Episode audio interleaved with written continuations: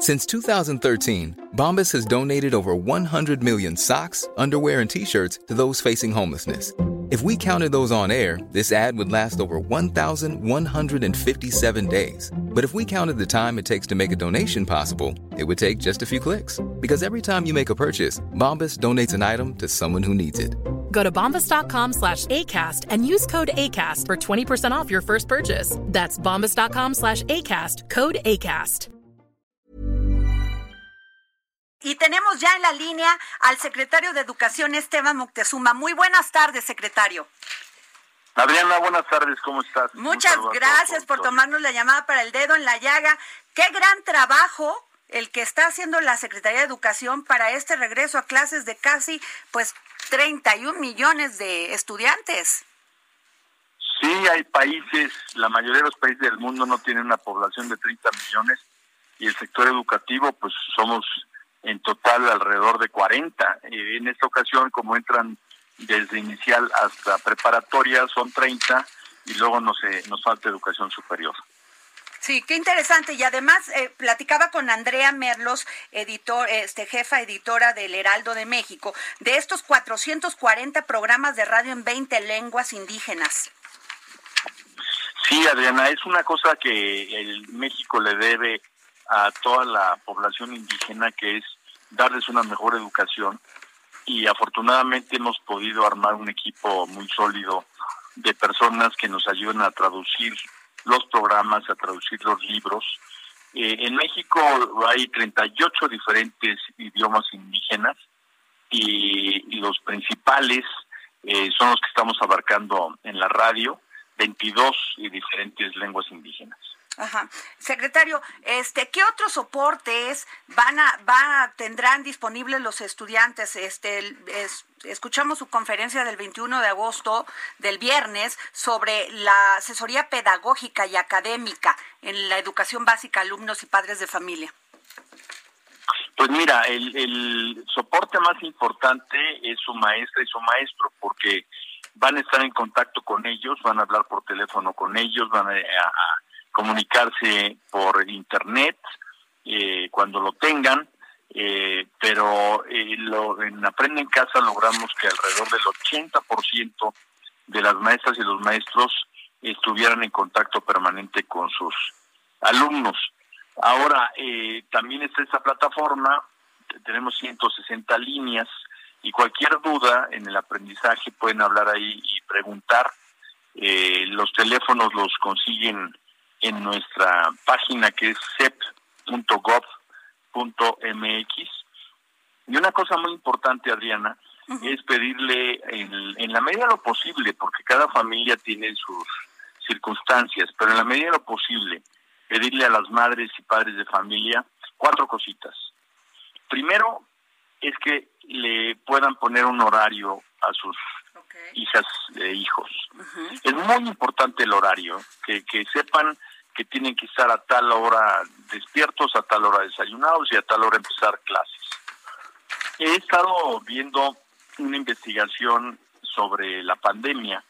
Resulta que la mayoría de las niñas, niños y jóvenes durante la pandemia han e-, empezado a retrasar su horario y se están durmiendo muy tarde. Y se están levantando y se están levantando muy tarde. Y esto tiene un efecto negativo que hay que superar y por otra parte eh, se acuestan tarde porque eh, se acuestan muy estimulados, su cerebro está muy estimulado por todas estas herramientas que usan de juegos en internet y de eh, tablets y, y, de cuestiones electrónicas. quisiera comparar eso con estar tomando café.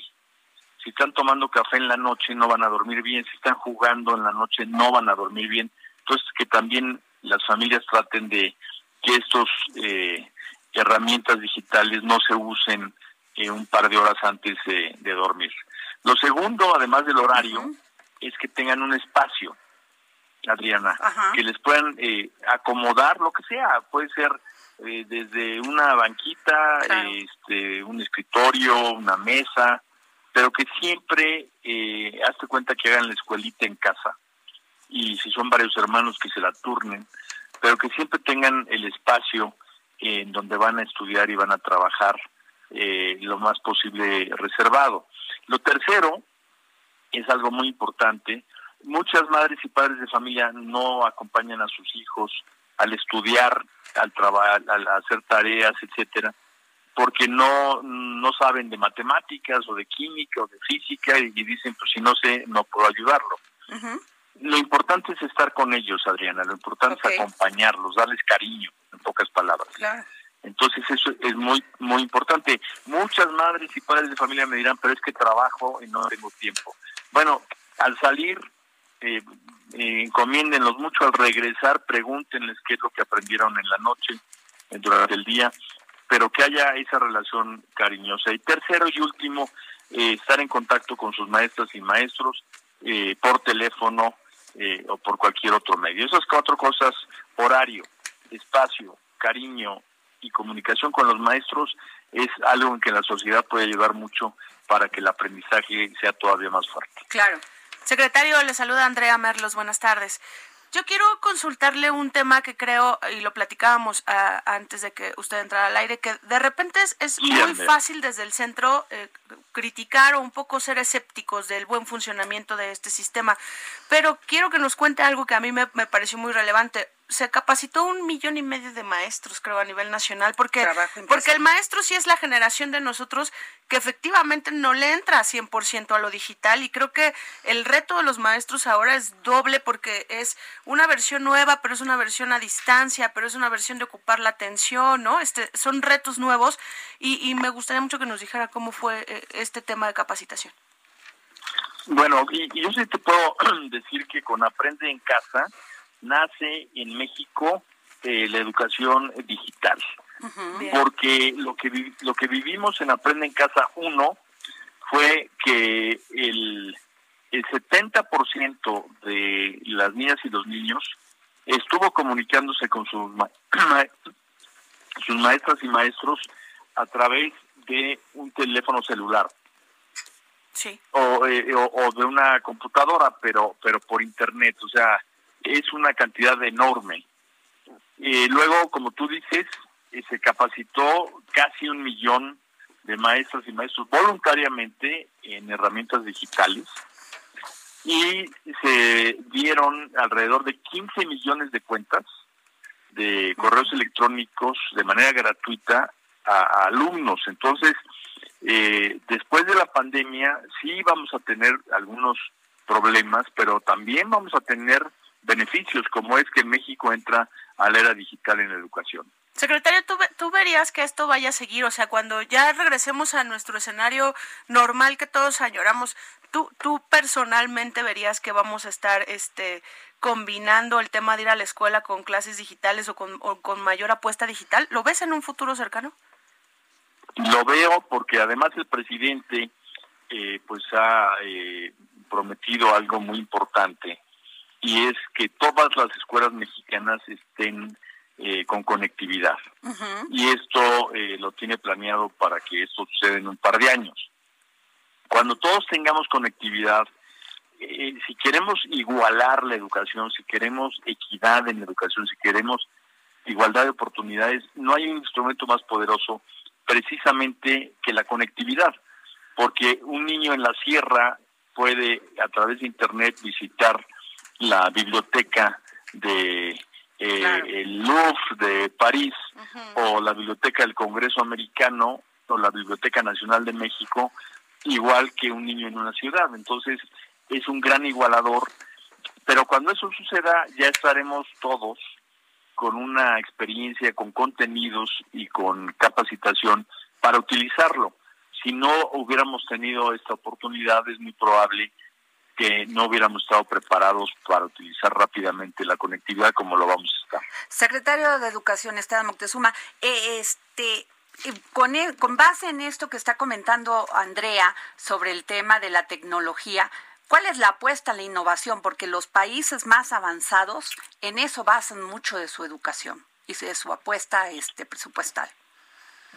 Así es, la apuesta sin duda es tener maestras y maestros que cada vez eh, abonen más a ser los facilitadores para el aprendizaje de los niños. Una cosa importante es que la tradición de la educación en el mundo es de que el maestro llegaba, se paraba frente a grupo, dictaba, los niños tomaban el dictado, y, esa era la, clase. Perdón. Sí. Y esa era la clase. Ahora eh, vamos a tener que los, eh, los maestros van a facilitar el aprendizaje, van a aventar, por decirlo así, retos y van a decir, a ver, vamos a hablar mañana sobre el cambio climático. Investiguen, trabajen y me traen ustedes sus conclusiones. Y entonces los niños y las niñas van a investigar a través de Internet sus temas y el maestro va a ser el gran facilitador del aprendizaje. Muy bien. Secretario, también te quiero preguntar algo que creo que, que, bueno, dos cosas, que creo que todo mundo lo está viendo ahorita, que es el de las escuelas privadas. ¿Qué tanto eh, están viendo desde la SEP eh, este éxodo, por llamarlo así, de la escuela privada a la escuela pública? Y, y también en el corto plazo, ¿qué va a pasar cuando, cuando se abran las escuelas y si, si no va a estar digamos que sobresaturado el sistema público y por otro lado preguntarte también rápidamente este acuerdo que en, tiempos tan complicados políticos eh, actuales de este país, con tanto video escándalo y cruce de acusaciones, pues se logró un acuerdo entre todos los gobernadores para, para precisamente caminar juntos en el tema educativo y, también de respeto a los maestros. Sí, yo creo que eh, debemos de ver algo eh, muy positivo y es que en el sector educativo hay concordia en el sector educativo hay unidad. Eh, en, en, CONAGO, eh, todos, absolutamente los 31 gobernadoras y gobernadores presentes firmaron un acuerdo en favor de la educación y esto es algo que nos debe a todos de estimular para eh, pues tener un, sistema educativo unido, sólido y que podamos todos trabajar en conjunto. Y eh, el tema de las escuelas privadas, la educación privada pues este contribuye con mucho en México tanto a nivel básico como como superior. Eh, obviamente como toda la economía están pasando por un mal momento. Pero hay que verlo así hay que verlo como un momento que va a ser superado y, y que haya esa concordia entre la educación pública y la privada nosotros estamos abiertos a recibir a todas las niñas y niños que están migrando. Y hay un, tema, digamos, que, que nos facilita eh, que eso suceda y es que la pirámide poblacional, si tú te fijas, en, eh, sobre todo en primaria, eh, está teniendo menos presión poblacional que en años anteriores, entonces eso nos deja un margen que nos permite manejar el, eh, la nueva demanda. Pero tampoco hemos visto una migración masiva, estamos viendo una migración marginal. Mm, pues muchísimas gracias, secretario de Educación Esteban Moctezuma. Gracias por tomarse este tiempo para tomarnos la llamada para el dedo en la llaga. Sabemos de sus ocupaciones. Con muchísimo gusto, Adriana, y un fuerte abrazo a todas y a todos, sobre todo a la auditorio. Gracias, muy amable. Hey, it's Paige DeSorbo from Giggly Squad. High quality fashion without the price tag. Say hello to Quince.